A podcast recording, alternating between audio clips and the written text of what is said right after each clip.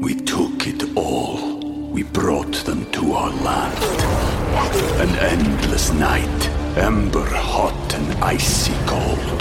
The rage of the earth. We made this curse. Carved it in the blood on our backs. We did not see. We could not, but she did. And in the end, What will I become? Senwa Saga. Hellblade 2. Play it now with Game Pass. Bienvenido y bienvenida al episodio número 144 de Peor Caso. En este episodio, Animales de Guerra. Hablándote desde los lugares con más patas de Santiago de Chile, soy Armando Loyola, tu anfitrión del único podcast que entretiene, educa y perturba al mismo tiempo. Junto a mí esta semana está Cristian Rusinque. Miau, miau, motherfuckers. Oye, Cristian, estoy en Santiago de Chile. Santiago de Chile. Qué rico, man. disfrutando, Qué celos. disfrutando del verano. Sí, Así que saludos a todos los peorcaciones y villanos que, que vivan por acá. No tengo nada planificado de juntarnos ni nada, pero, pero estoy cerca, así que siento la energía positiva que, que emana del- de la ciudad. Deberías haber impreso como que 100 panfletos de peor caso y después haber entrenado como palomas y que esparcieran por todo Ah. por doquier. Y peor caso. Es una bomba de, de panfletos. Sí, exacto. Oye, hoy día vamos a hablar de animales de guerra, eh, pero primero les quiero contar que este episodio es auspiciado en parte por Anchor y más importante por miembros de YouTube y Patreon. Así que si te gusta aprender cosas raras con que sorprender a tu familia o a tu novio o novia, especialmente si quieren terminar, nada mejor que el contenido edu, edu perturbador de peor caso. y en este episodio está especialmente perturbador en mi opinión. Si tú también quieres colaborar, puedes hacerlo en patreon.com slash peor caso. Espero que disfruten de este episodio. Ya. Ese fue el, el ad, ¿viste? Vale. El perro es el mejor amigo del hombre. El gato supongo que será el mejor amigo de la mujer. De pronto. No sé. El... Pero en la guerra, tu mejor amigo puede ser desde un caballo, un elefante, una paloma, un alce, un burro, un, un delfín, También. un tiburón con láseres y Ojalá. misiles. Me, hace fa- me, me, me desilusiona que no existan. Bueno, existen en, eh, en la película esta, ¿cómo se llama? Eh, Austin Powers. Oh, cierto. Sí, ¿Te sí, sí. Eso. Entonces, en este episodio vamos a ver animales que son usados en la guerra, en la guerra fría, en la guerra caliente, en la guerra explosiva. en la guerra tibia. Porque tenemos varios que son de la guerra fría, de la CIA, y el, eh, contra la KGB y cosas. Claro. Como Animal es. Animal es cualquier cosa que se mueve. Eh, él viene de la palabra anima o animado, según Sócrates, seguramente. Proviene de la palabra anima, o sea, algo que tiene como un espíritu, Claro. una ánima. Pero parece que espíritu no es lo mismo que alma. O tal vez sí. No creo, pero yo no sé. Eh, ¿Has visto tú alguna vez un animal? ¿Sabes que por acá no? Poco. No, eh. O acá No, está lleno de perros. La gente tiene muchos perros. Me gustó mucho eso. hartos perros. Y me sorprendió también, fue Providencia, había harta gente joven eh, paseando y haciendo ejercicio y, y caminando con perros. Y había una señora en la calle, eh, venden cosas en la calle acá. Ajá. Había una señora que tenía tres perritos eh, ahí, eh, uno era inválido. Y vendía gorritos, gorritas que ella misma hacía para los perritos. Ah, qué chévere. Así que le compramos, le compramos uno. Puedo poner en Instagram la foto de. Se lo Ah, a mi hermano. Para ver qué tal. Así que el uso de animales, nosotros usamos animales, pero no se limita a nosotros, los Homo sapiens. Eh, otros animales también hace hacen uso de sus amigos de otras especies. Eh, ¿Tú has visto esas aves que limpian los dientes de los cocodrilos? Claro, y O, también o las rémoras que... hay, ah, ¿qué? hay como que tarántulas que mantienen sapos como mascotas para que Sí, mantengan a sus huevos iba- a salvo. Eso te iba a contar. Eh, esa es la relación motorista más extraña. Es una araña, esa araña se llama Tarántula senestis imanis. Cuida una ranita. Que, que la ran- el- entonces ella cuida a la ranita para que no se la coman los depredadores. Y la ranita se protege los huevos de la araña de las hormigas. Ujú. De Una comer simbiosis hormiga. chévere. Claro, y, la, y si tú buscas una foto de tarántula con rana, es la rana más badass porque tiene la tremenda araña atrás como de guardaespaldas. Ajá. Como que no hables con, no me hables a mí ni a mi hijo jamás, ¿ok? Déjanos Claro, solos. sí, es súper tierno y también eh, eh, eh, es bonito. Y la araña es súper linda, tiene como rojo y negro atrás, tiene Es un detalle bien bonito. Claro, las arañas son totalmente kawaii. Qué belleza. Kawaii, sí. La- bueno, las saltarinas son kawaii, esas que bailan. Ah, ¿La has sí, sí, sí, sí, sí, las chiquiticas. Sí. Ah. Eh, bueno, nosotros también usamos animales para nuestro beneficio y a cambio, bueno, generalmente ellos no, no obtienen mucho a cambio. A menos, a menos que cuentes que ayudamos a preservar su especie por la cantidad de gallinas y vacas que hay en el mundo, pero en cautiverio. Entonces, em, vamos a hablar de animales usados en la guerra. Em, mm, mm, mm, con, que pelean con nosotros, porque hay animales también que hacen sus propios regimientos y van a la guerra ellos solos. Hace Sí. poco, en enero de este año, en India, en Maharashtra, una región de India, hubo una guerra entre monos y perros. Monos versus Ah. perros. No sé si lo viste a lo mejor por ahí. Eh, la historia era que unos monos vieron a un, a un grupo de perros que asaltaron a, a un, a un mono chico, a un mono bebé, y lo mataron. Entonces todos los, todos los monos de la villa se juntaron y mataron como 250 perros. Ah, venganza. Vengeance. Venganza, claro. Pero parece que la verdad es que en realidad no, no hay evidencia de que perros hayan matado a un mono. Eh, lo que sí, eh, mataron como a 250 perros y se robaban cachorros.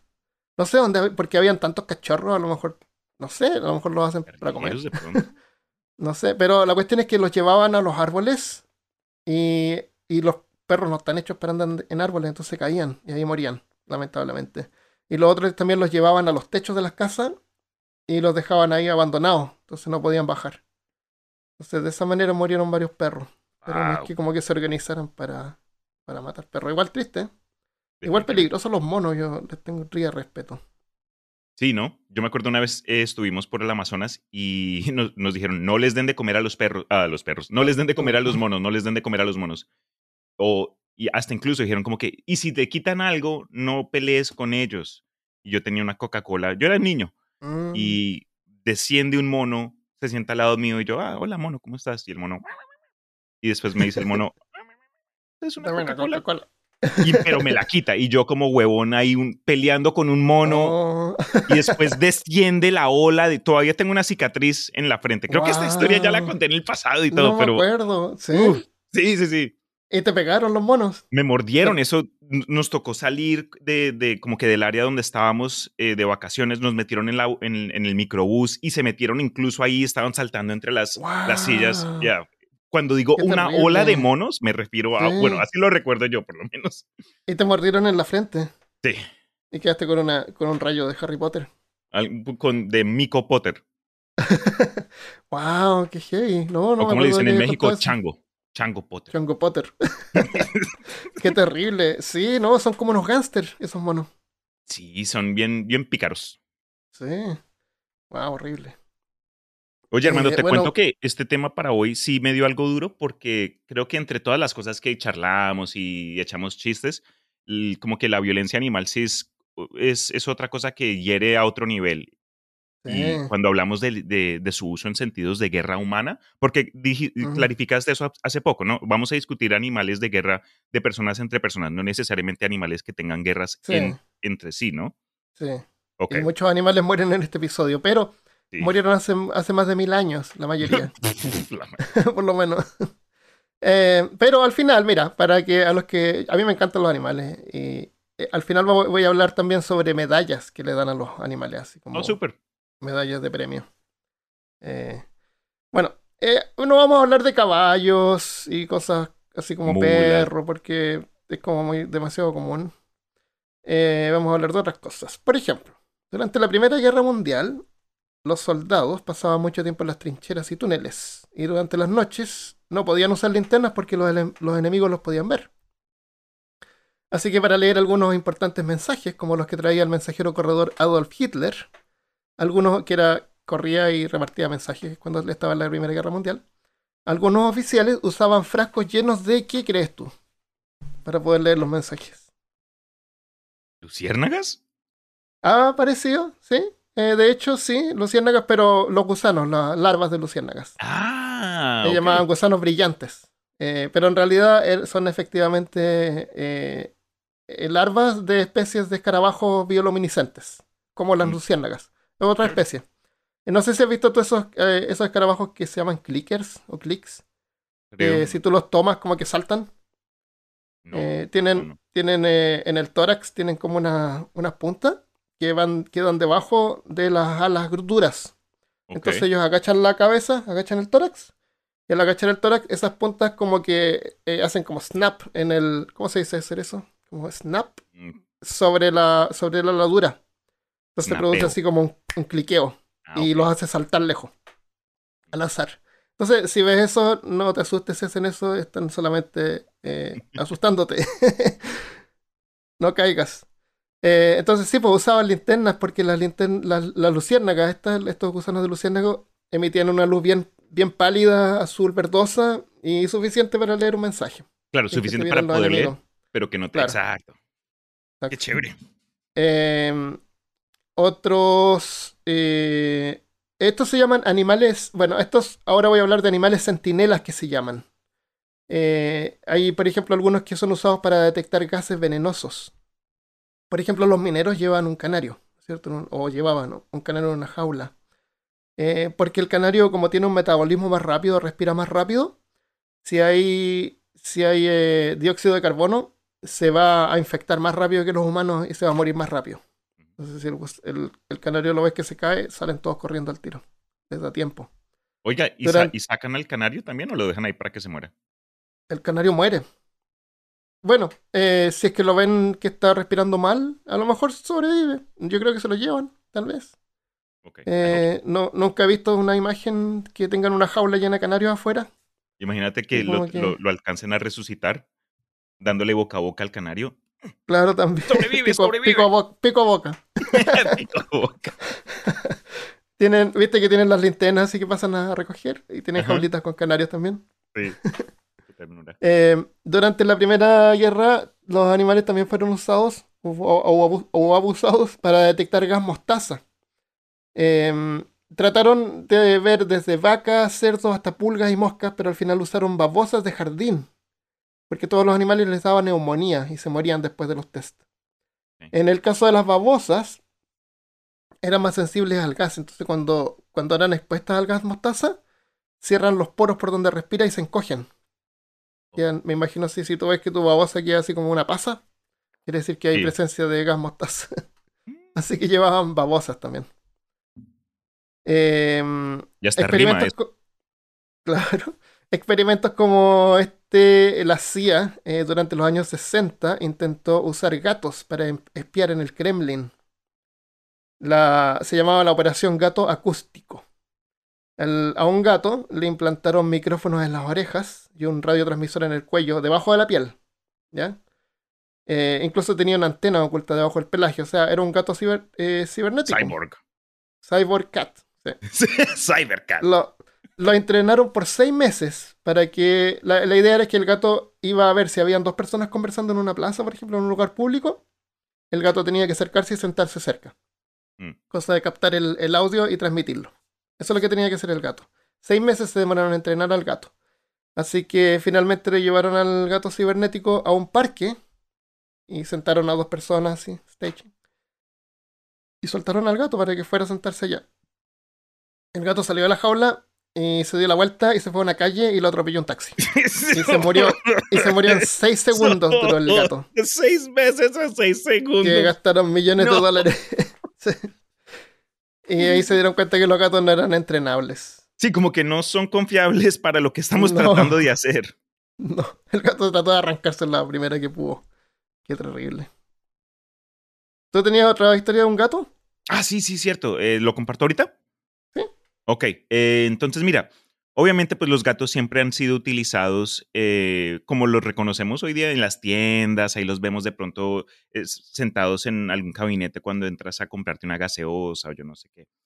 Pero uno de los gatos más famosos que se han sido usados en la guerra, y esta es una historia que yo nunca escuché, pero es la siguiente, mira. Eh, ch, ch, ch.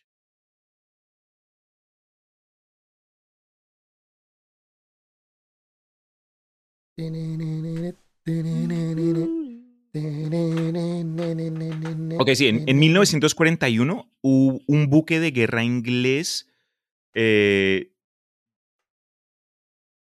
sunk, ¿cómo se Se eh, hundió. Hundió, un- Hundió. hundió a, un, a, un, a, un bu- a un buque alemán. Y Ya. cuando estaban ahí naufragando por los restos, se dieron cuenta que había un gatito flotando en, lo- en, en uno de los, de, Oh, de- de los materiales que había flotado del, del buque alemán. Entonces, le pusieron los Leo. británicos, sí, lo rescataron al gatico y lo nombraron Oscar Oh, pero no fue sino como que poco después que a ese buque también lo hundieron, oh.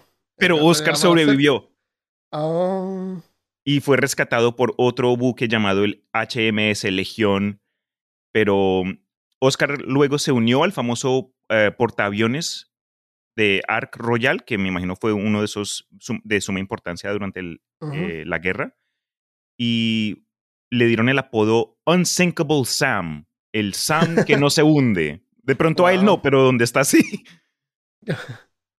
Pero sí, Sí, fue una de esas... podrían, haberlo, podrían haberlo tomado al revés, así como que este gato da mala suerte.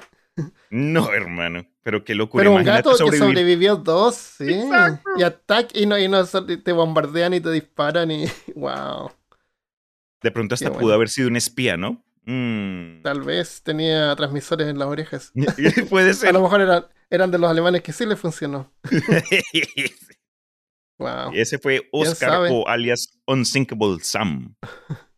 Bueno, otro animal menos eh, que tú no podrías pensar que a lo mejor lo podrían usar en la guerra son murciélagos. Eh, se Oh. llaman bad bombs. Suena mejor en inglés, bad bomb. Bombas de Suena- murciélagos. Ya, suena como metal. Soy bad bomb. Las bombas de murciélagos fueron un arma experimental durante la Segunda Guerra Mundial desarrollada por Estados Unidos, que son súper creativos como vemos. La bomba consistía en una carcasa en forma de bomba con más de mil compartimentos dentro, cada uno con un murciélago. eh, eran el tipo mexicano de cola libre, por si lo pueden ubicar, eso con la nariz chata. Ok. Eh, son súper chiquitos y tiene- tenían una pequeña bomba incendiaria cronometrada amarrada al murciélago. Tenían como unas mochilitas así con una bomba, con un temporizador. Entonces, la bomba era lanzada de un avión y al caer al suelo, cuando iba cayendo cerca del suelo, la bomba le salió un paracaídas a, a la bomba porque la bomba no, caía, no, no chocaba con el suelo. Ajá. La bomba quedaba flotando y se abría. Se abrían así como unas compuertas y liberaba a los cientos y cientos de murciélagos que salían volando y hacían lo que los murciélagos hacen, se escondían hacia las casas, los áticos, en lugares que son generalmente inaccesibles para nosotros. Y después de unos segundos, explotaban y causaban pequeños incendios, pero cientos de incendios por todas partes. ok. Y podían incendiar una villa completa.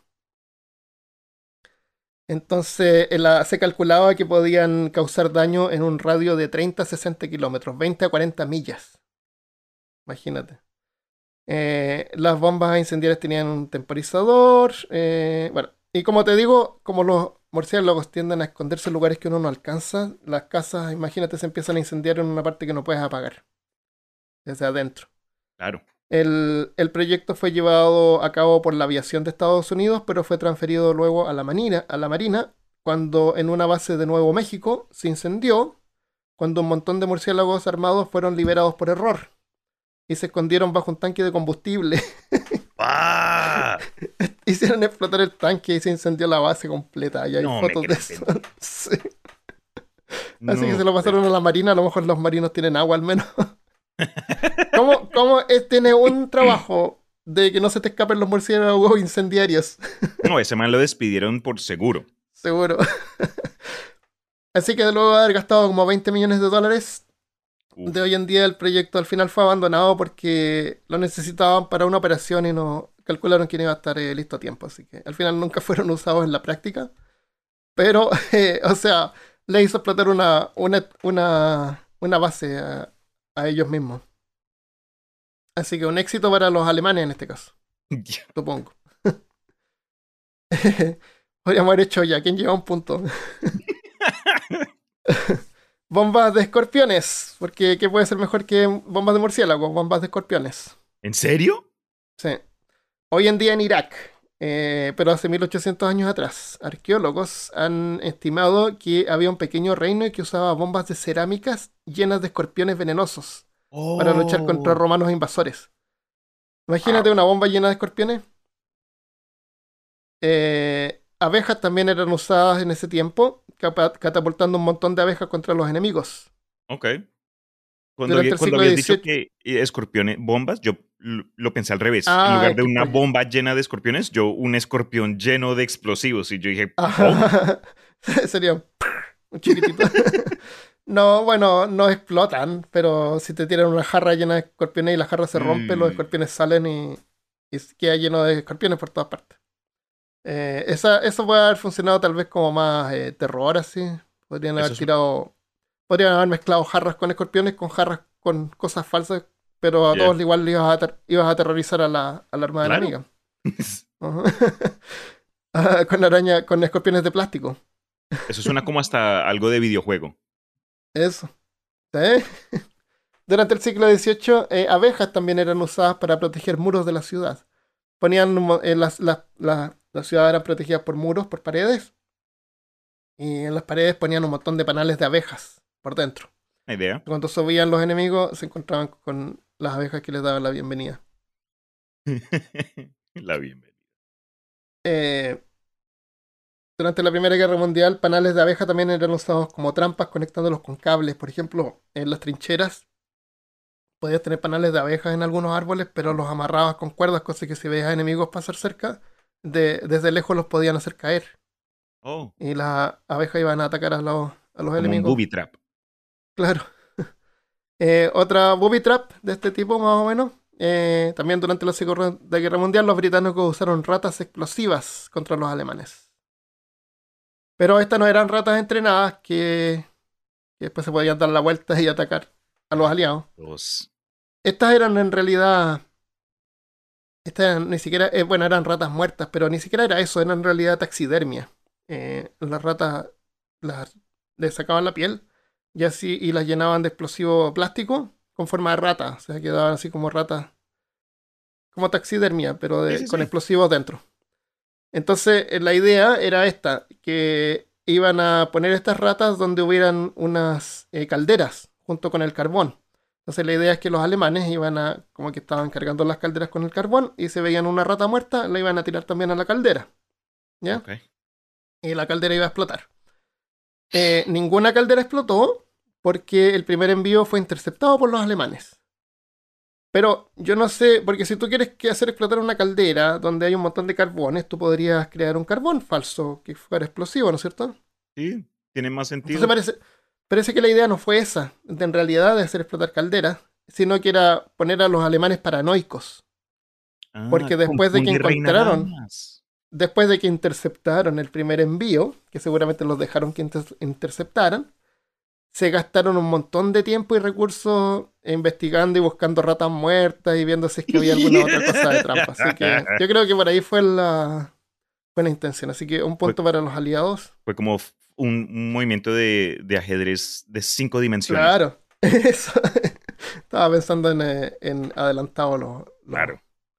los ingleses. Qué loco. Guerra psicológica. Ya, ¿tienes otra cosa tú?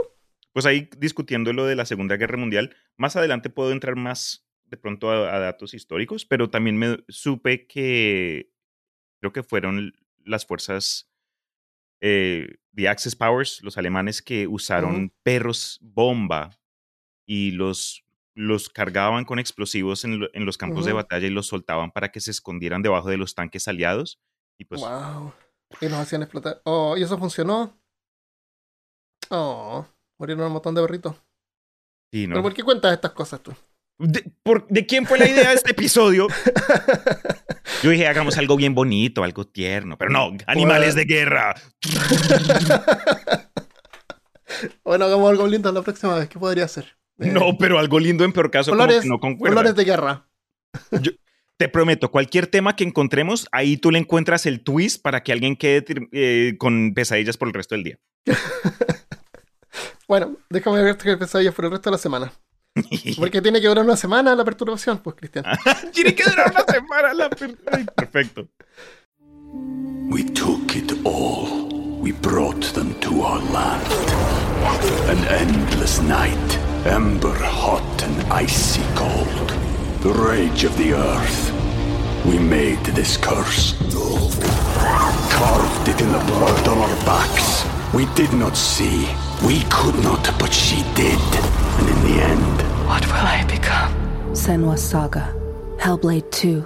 Play it now with Game Pass. Bueno, elefantes, hemos visto elefantes eh, usados en la guerra, ¿no es cierto? Tres Todos vimos Bajo Balí, hemos visto Bajo Balí. Eh, ese era uno de los elefantes que se balanceaban sobre la tela de una araña. y como vieron que resistían, fueron a llamar más elefantes. Ah, Podríamos hacer relleno de si el, el episodio dura más rato. Exacto. Sí, sí, sí. De- después habían dos elefantes que se estaban balanceando. Todo eso está en el guion, te los prometo. Cierto, cierto, estaba planeado.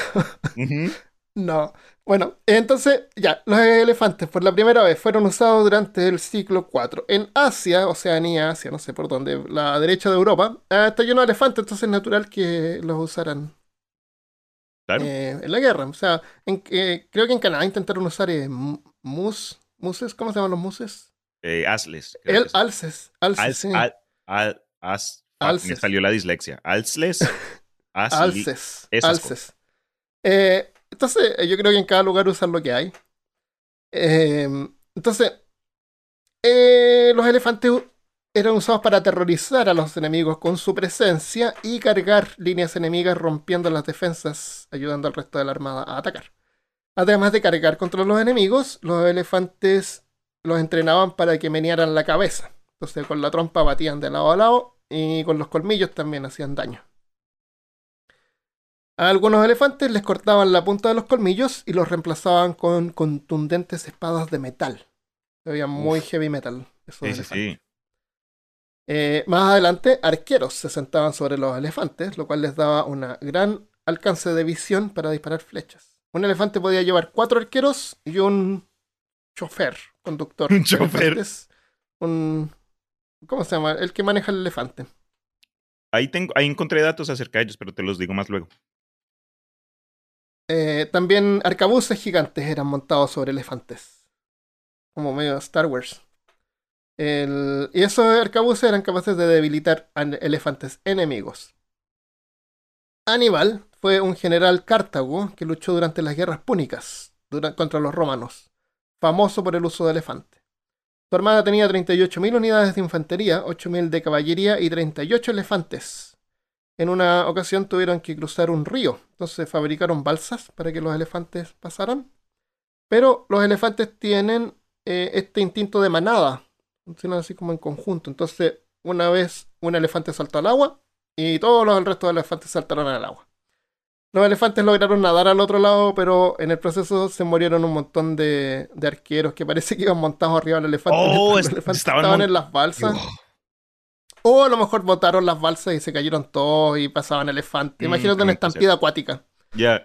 Mm. Así que murieron un montón de gente. los elefantes no murieron. Eh, los elefantes eran difíciles de matar. En ese tiempo no habían balas, entonces una flecha, yo creo que igual un, un elefante aguantaba varias flechas. Sí. Eh, pero lo, lo que los romanos se dieron cuenta que lo mejor que funcionaba era hacerlos entrar en pánico. Porque si tú los hacías entrar en pánico, se daban la vuelta y mataban a los cartaginenses. Sí. ¿cierto? A su propia armada. Entonces, apuntaban a sus conductores o los apuñalaban bajo la cola, porque aparentemente es un lugar sensible. Así que habían como unos ninjas que iban corriendo entre los elefantes y los apuntaban detrás de la cola para asustarlos.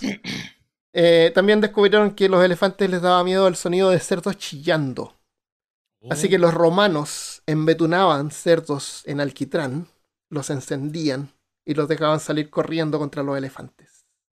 Imagínate esa imagen y el olor a tocino que debe haber habido. Sí. Imagínate, cientos de... Yo creo que eso aterrorizaba a todo el mundo. Imagínate tú estar ahí en las primeras filas, no sé, alguien Oh. tira una roca, te, te das en el casco, te caes, estás, te desmayaste por cinco minutos, te estás levantando y ahora hay elefantes por doquier, cerdos también encima. Cerdo en, en- en llamas. En llamas estarías pensando, no, hermano, per- mm, mm, me di- estoy perdiendo la cordura. Horrible. sí.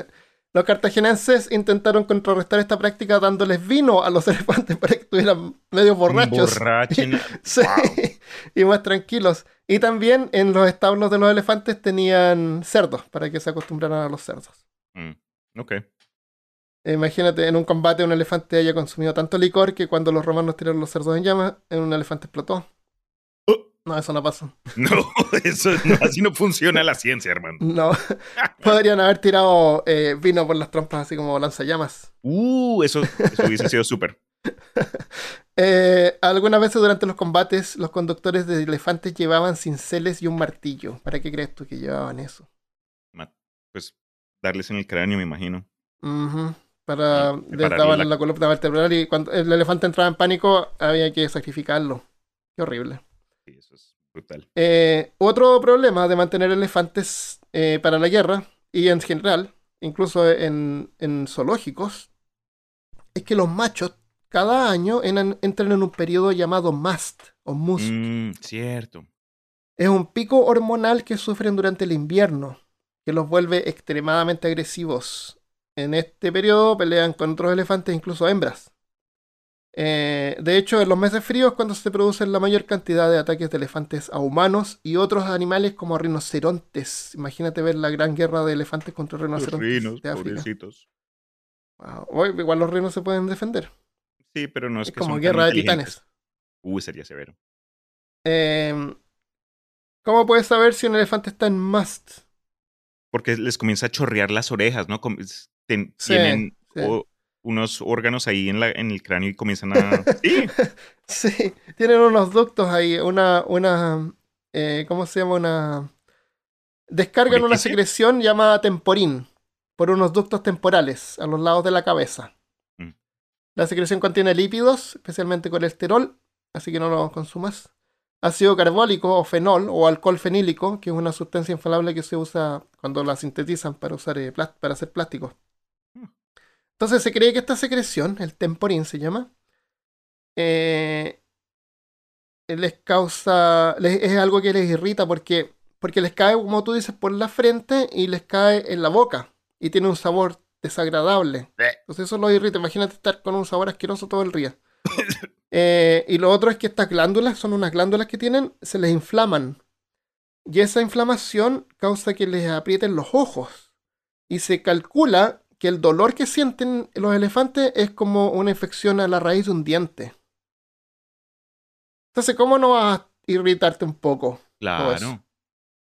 Durante ese tiempo, algunos elefantes se pueden ver eh, enterrando los colmillos en la tierra, como para contrarrestar el efecto. No sé, se quieren enterrar. Pobrecito.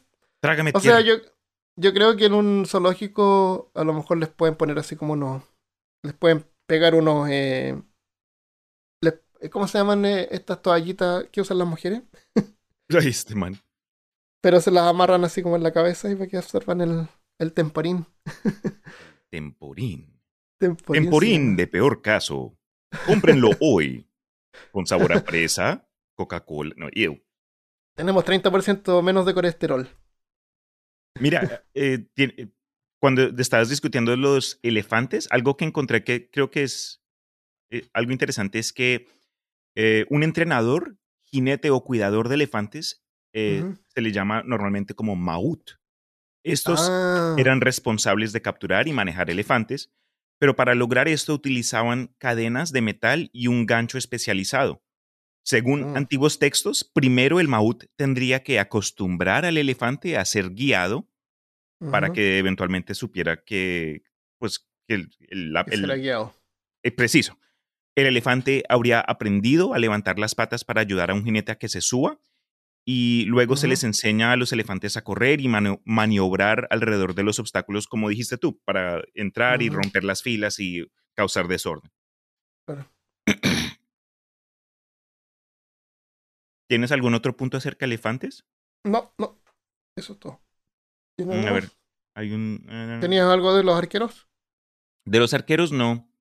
Eh, hoy en día un elefante se considera en su mejor momento y en el apogeo de su poder entre las edades de 25 y 40. Sin embargo, los elefantes de hasta 80 años se utilizan en la caza de tigres porque son más disciplinados y experimentados. Comúnmente se piensa que todos los elefantes de guerra eran machos, dado a su, a su agresividad, pero es más bien porque una elefante hembra en la batalla huiría, a menos de que, me imagino, le, le metieran Ah. vino, pero a las hembras también se les usaba eh, en maniobras tácticas y de logística. Ya. Wow. Igual eso a costa del más durante el invierno, tú les puedes tapar eso para que no les caiga ese líquido en la boca, pero igual les causa esa presión. Y no habían desinflamatorios en ese tiempo. Qué triste. Sí. A lo mejor eh, los romanos aprovechaban. Porque eh, después de eso nunca escuchamos más de los cartagineses, parece que perdieron. Parece que perdí. Los romanos ganaron. Sí. Si no sabía- elefante. ¿Sabías que en, eh, en en- en el área del Mediterráneo existía al- una especie de elefante miniatura que pues se extinguió, pero sabemos que Oh. existió porque hay obras de arte y hay récords escritos de como que transacciones o alguien decía, ah, llegó el príncipe yo no sé qué de yo no sé dónde y tenía ahí pues a, su, a sus esclavos y a su gente, ah, y vino con tres el- mini elefantes que eran como, los trataban como cachorritos. Wow, qué tierno. ¿De Pero qué parte habrán sido? Eran exclusivos de una isla en el Mediterráneo y fue uno de esos de esas situaciones de aislamiento que causó una Ah, desviación genética y todos los animales como que se, bueno, los elefantes se volvieron cada vez más chiquis. ¿Tú has visto esos proyectos que hay como para poder resucitar elefantes y mamuts Pero extintos? ¿por qué? Yo no entiendo por qué tanto. Eso, eso te iba a preguntar, ¿qué crees tú? ¿Que deberían hacerlo o no? Pues es, eh, es una de esas cosas donde solo porque puedes no significa que debas. Ajá. No, no tenemos es, no tienen, no tienen otra cosa que hacer estos científicos que tratar de re- resucitar algo que murió ya antes. Bueno, Invéntense eh, un animal nuevo, También. pónganles a- mándenos la plata a nosotros a peor caso, no sé. pero, eh, bueno, hay, hay- yo creo que hay varias razones para hacerlo y también para no hacerlo. Eh, a lo mejor en este momento no existen espacios para ellos como para que puedan vivir en forma natural. Eh, pero nosotros los extinguimos. Los humanos los extinguieron, entonces... Pero mira lo que acabas de decir, no hay forma de que vivan en- de forma Sí. natural. sí, ¿Qué, no hay qué- qué hay espacio. de natural revivir algo que se extinguió? Ya el mundo no los conoce. No, hermano. No, no, yo creo, no, estoy de acuerdo con eso, pero ten en cuenta que nosotros fuimos los que lo extinguimos. Ah, de Entonces, pronto puede como ser como que un sentido de culpa humana, ¿no?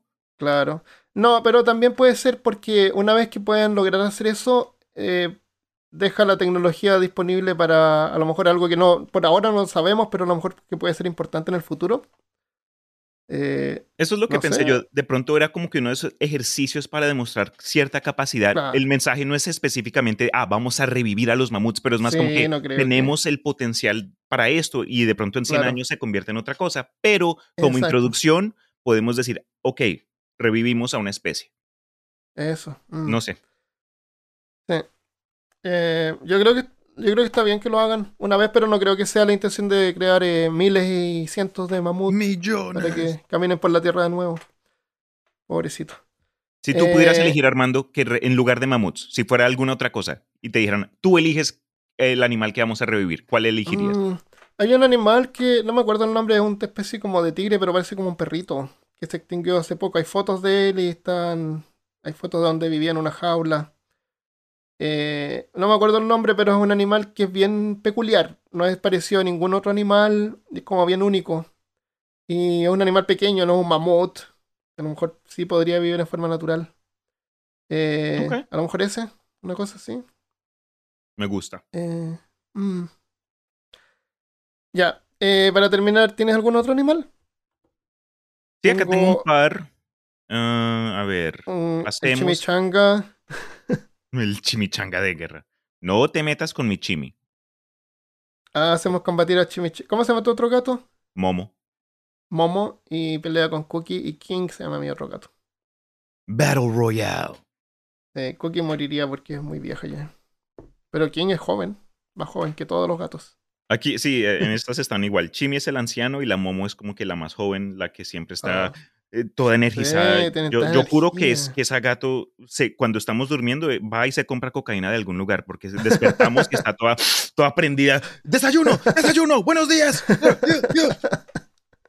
Tienen tanta energía esos gatos chicos. Pero bueno, entonces pasemos de gatos a perros.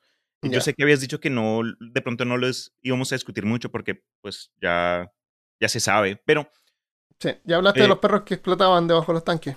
sí, cierto. Entonces, eh, a ver, Pero eso no lo sabía, para serte honesto. no, nice. Acá se aprende en peor caso. Eh, en- los perros en la guerra, pues obviamente tienen una historia muy larga y eh, el hecho de que ocurrieron, hay que tener en cuenta que pues tuvieron que ser entrenados para el combate. Ah, pero también eh, fueron usados para exploraciones, programas de centinela, mensajeros, eh, perros de misericordia y rastreadores. Eh, obviamente, con toda clase de trabajos con el propósito de que un ser humano encuentre formas de matar a otro ser humano. Sí, ¿Y esos perritos que llevaban una, una cosita con whisky Ah, cierto. eh, para rescatar a los que se quedan por ahí sí, con ¿no? whisky? Claro, ¿no? Pero no, no sé qué buena sea esa idea porque tú sabes que el alcohol le ayuda a alguien a, a perder el calor y, y Sí. esos perros de los que mencioné siempre los vi yo en caricaturas como en áreas del norte donde Sí. estaba bien frío. Entonces no Sí. sé si de pronto fue una de esas magias de Disney o si de Yo verdad. eh, si revisamos los registros históricos, podemos ver que los perros de guerra fueron utilizados por los egipcios, los griegos, los persas, los sármatas, Baganda, alanos, eslavos, hasta los romanos. Eh, y pues otras eh, culturas, seguro.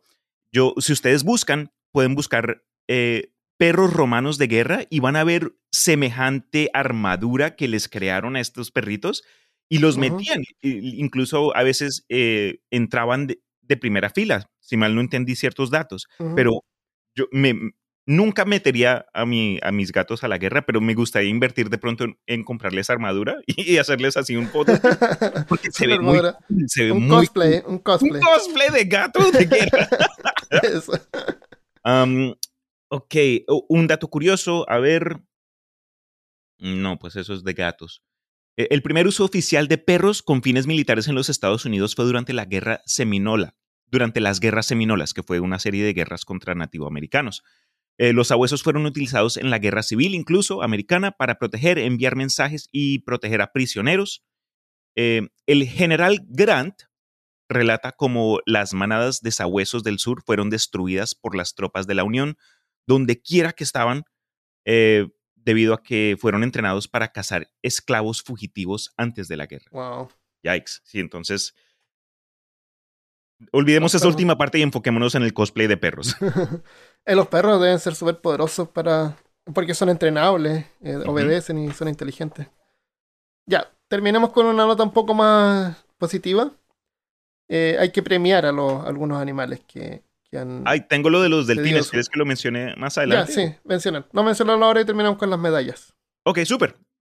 Entonces, esto, esto me di cuenta y cuando... es- Sí, ¿no? Qué locura. Esto, me- de esto me di cuenta cuando estaba programando los datos para un episodio de El Imaginarium, eh, cuando Ujú. grabé algo acerca de la Casa Delfín. Involucraba a un, básicamente un científico loco que después de, de- de separarse de la- del, del ejército estadounidense fue y llevó sus experimentos a- como al sector privado. Pero sí me di cuenta como así había precedente de que eh, esta clase de ejercicios raros y entrenamientos X con animales ocurrió y fue patrocinado por el gobierno estadounidense. Entonces, yo sé que puede parecer tomado de una película de Hollywood, pero es cierto. Muchos delfines están entrenados para trabajar con fines militares. Obviamente esto no tiene nada que ver con su comportamiento normal, pero su capacidad de aprender y su inteligencia los convierte en objetivos perfectos para ser utilizados por el hombre para lograr propósitos específicos. Entonces no es que vayan ahí a la guerra con una ametralladora acuática encima. No, tienen, tienen como que un láseres. propósito. o no, tampoco, láseres tampoco.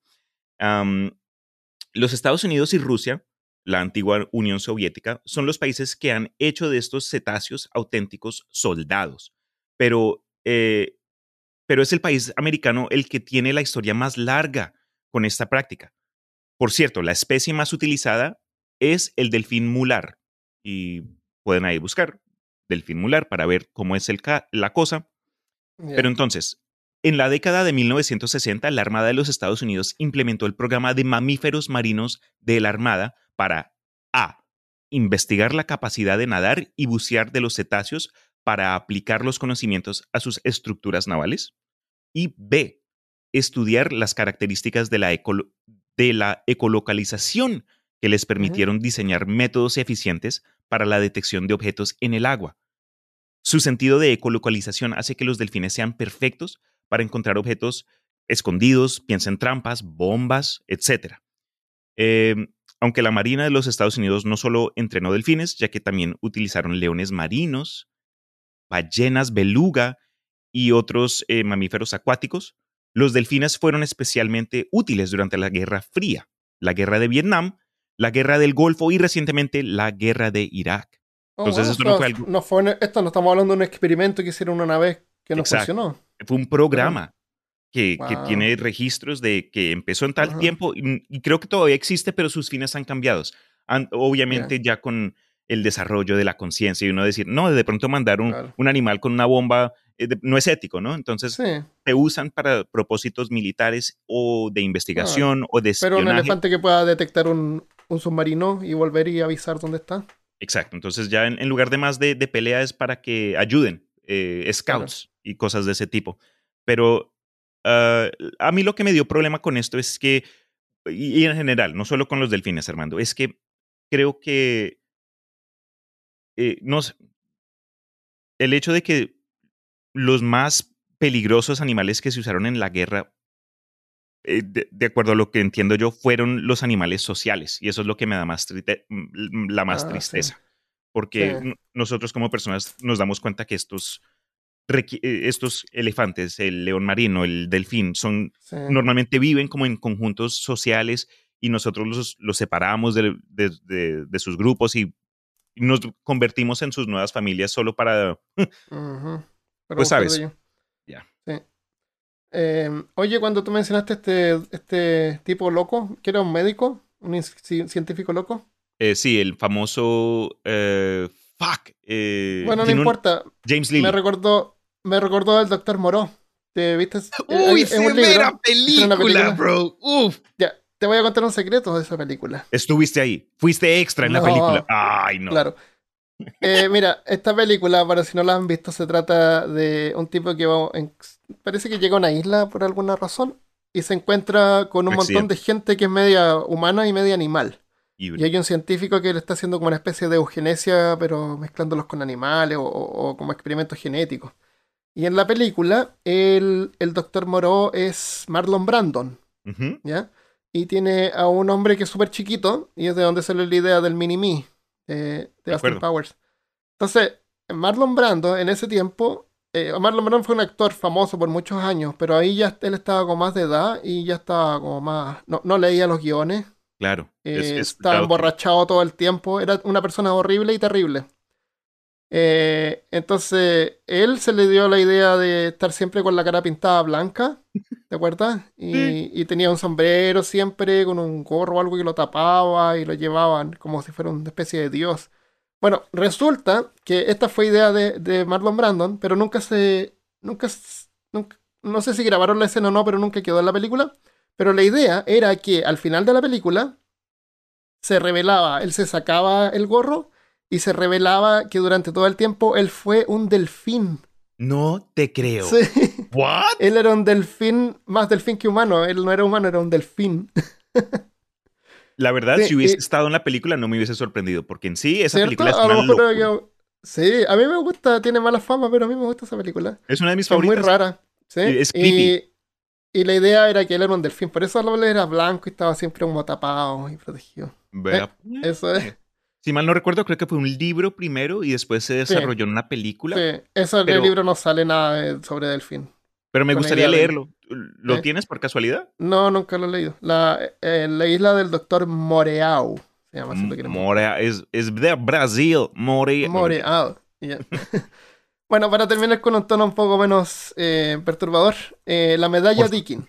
Durante la Segunda Guerra Mundial, María Elizabeth Dickin, una pionera del bienestar animal que fundó el Dispensario Popular para Animales Enfermos, en 1917 creó una medalla que lleva su nombre, la medalla Dickin, para condecorar animales que han mostrado notoria valentía o devoción al deber mientras servían o estaban asociados con cualquier rama de las Fuerzas Armadas o unidades de defensa civil.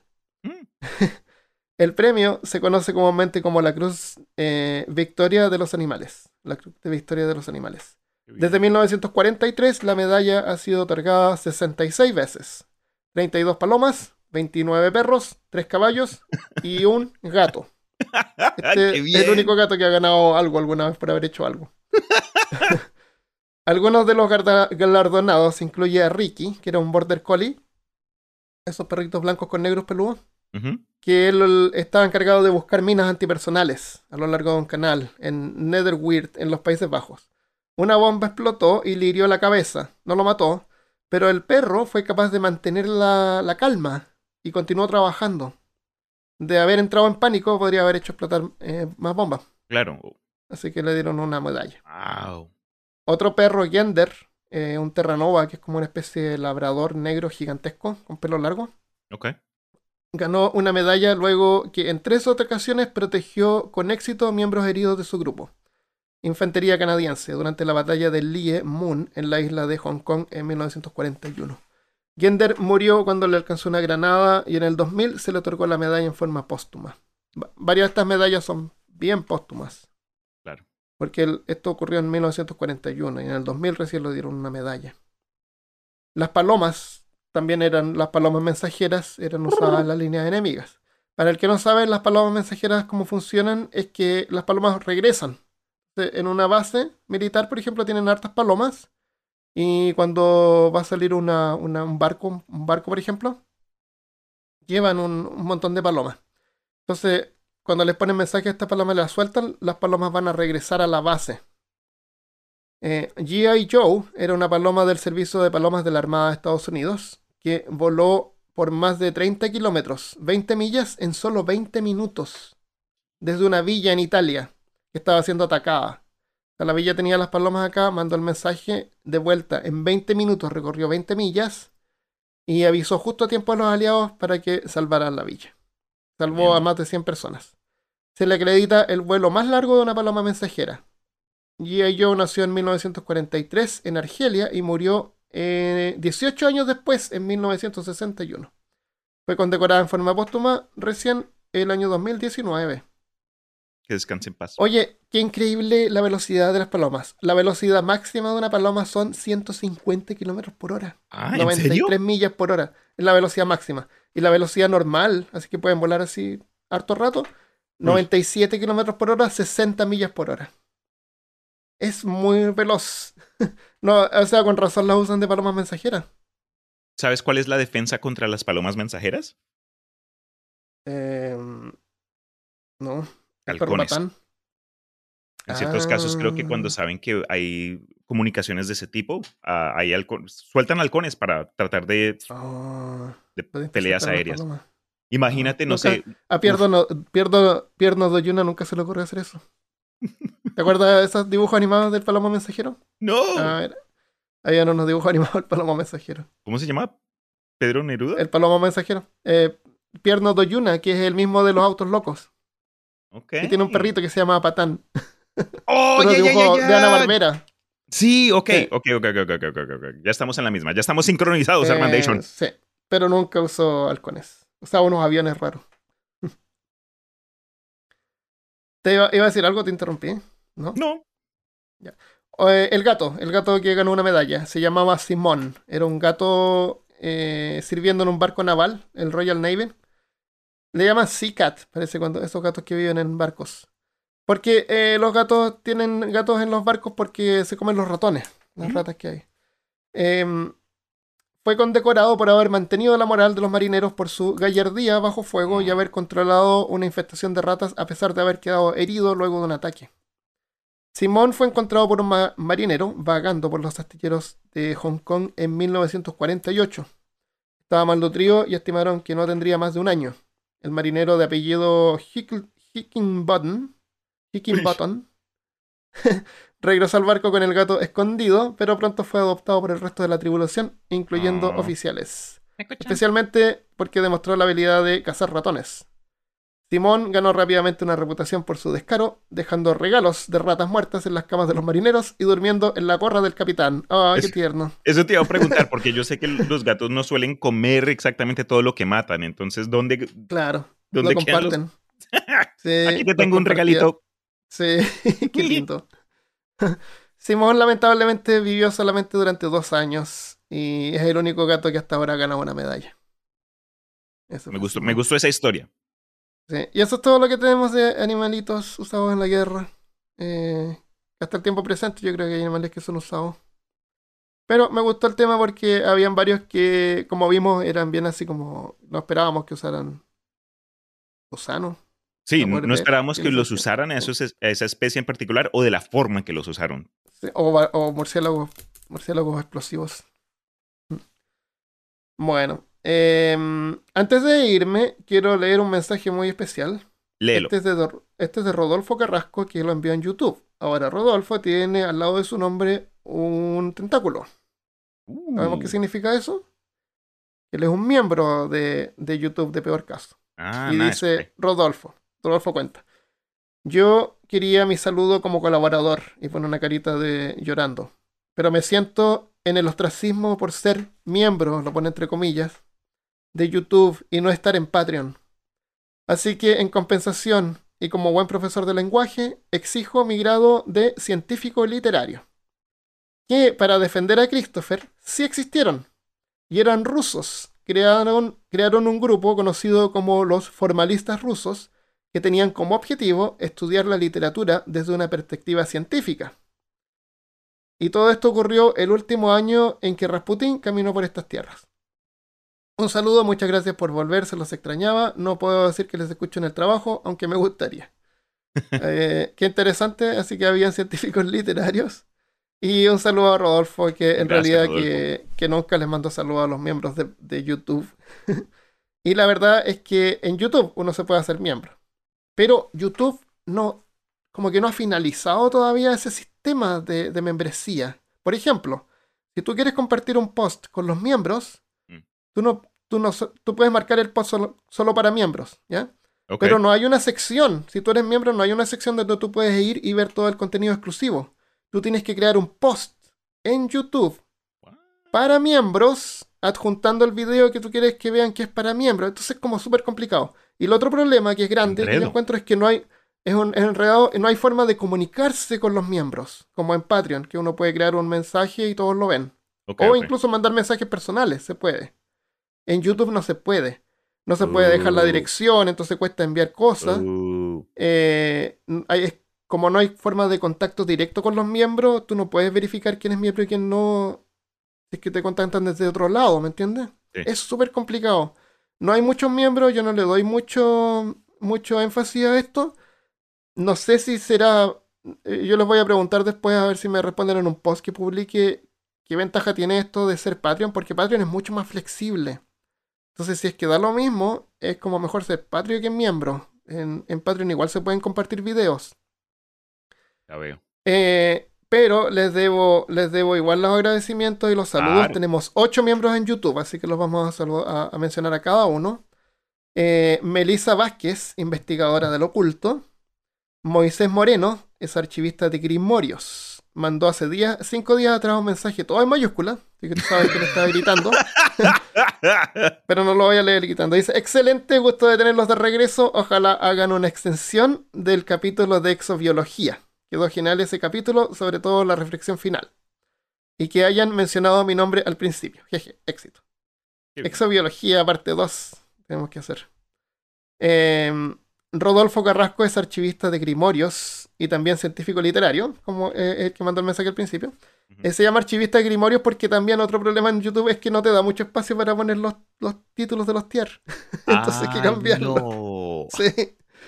Eh, en Patreon es archivista de tomos prohibidos o algo así. Eso es. Eh, Francisca Kremer es cazadora de lo profano. Diego Silva Ramiro es investigador del oculto y mandó un mensaje hace poco para del parque de entretenciones. Dice se le ech- echaba de menos. Eh, Mariana Reyes, investigadora del oculto. Matías Nicolás Álvarez, investigador del oculto, que comentó en el primer episodio de Podmortem, que creo que lo grabamos juntos, Creo que ese es Matt. que yo mandé el cuento que escribí sobre esa niña que era expulsada de su casa. ¿Te acuerdas de ese cuento? Sí me acuerdo, sí me acuerdo. Ese cuento, ese cuento nunca lo publiqué en forma pública porque estaba muy, muy. Bueno, él dice, envió un mensaje y dice: eh, crudo el cuento, unas ganas de vivir ahora. Y hay una imagen de un, de un emoji llorando con una pistola.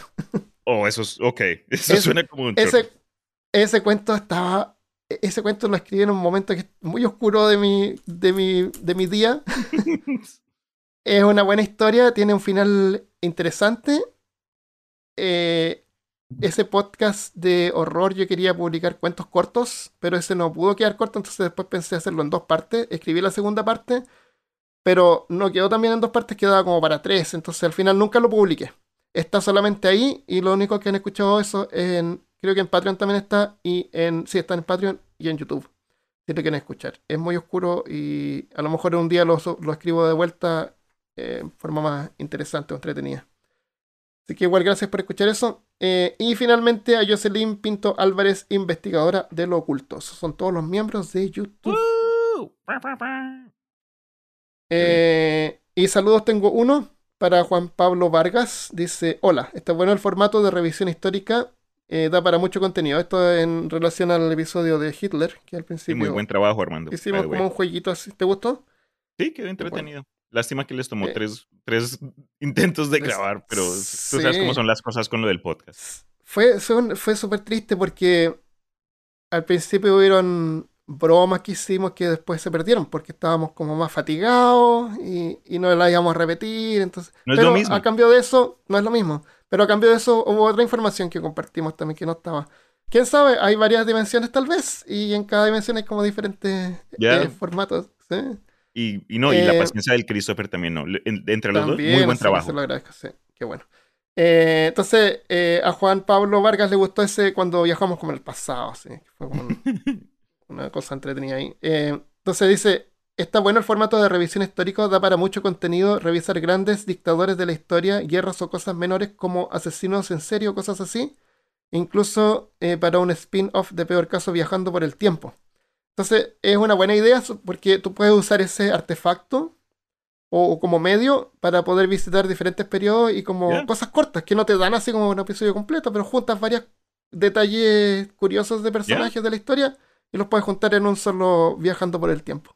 Tiene potencial, Así la que verdad. buena idea, ¿eh? idea. podríamos hacerlo, sí.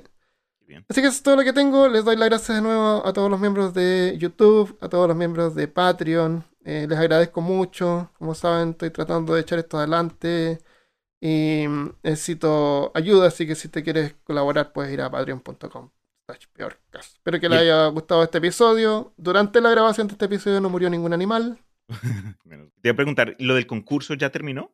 Ah, el concurso es hasta fin de mes. Entonces todavía pueden mandar, tienen que crear un post indicando por qué alguien tiene que podría escuchar peor caso y poniendo el hashtag o, o etiqueta peor caso 1924. O, no, mil- 1923. Los ganadores se van a ganar un billete de 10 millones de marcos alemanes de la República de Weimar.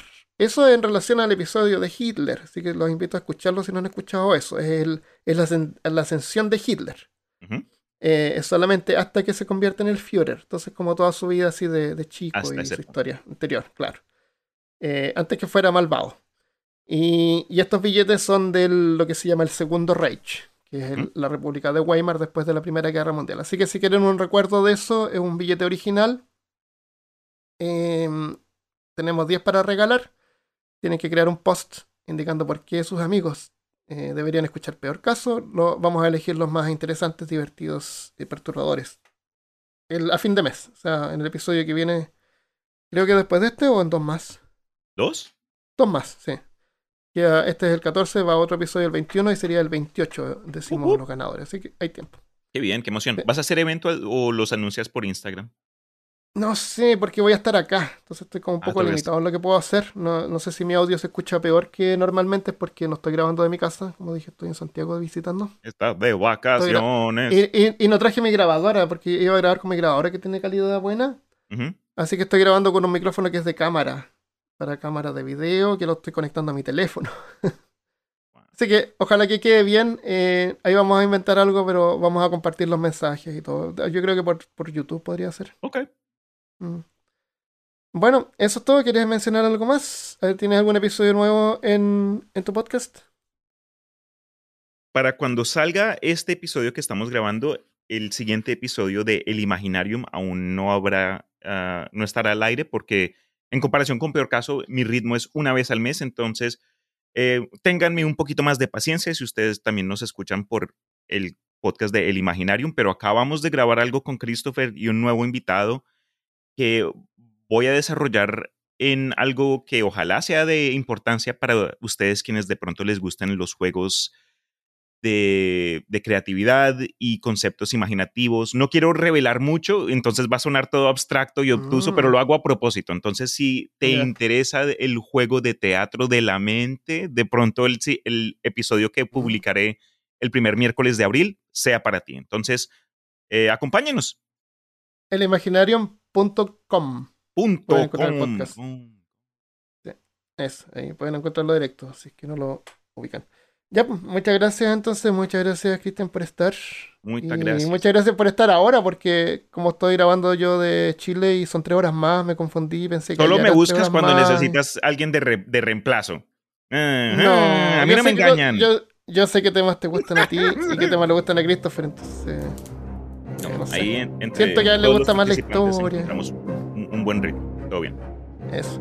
Ya, un abrazo entonces, muchas gracias a todos por escuchar y nos vemos la próxima vez. Adiós. Hasta luego. Chao.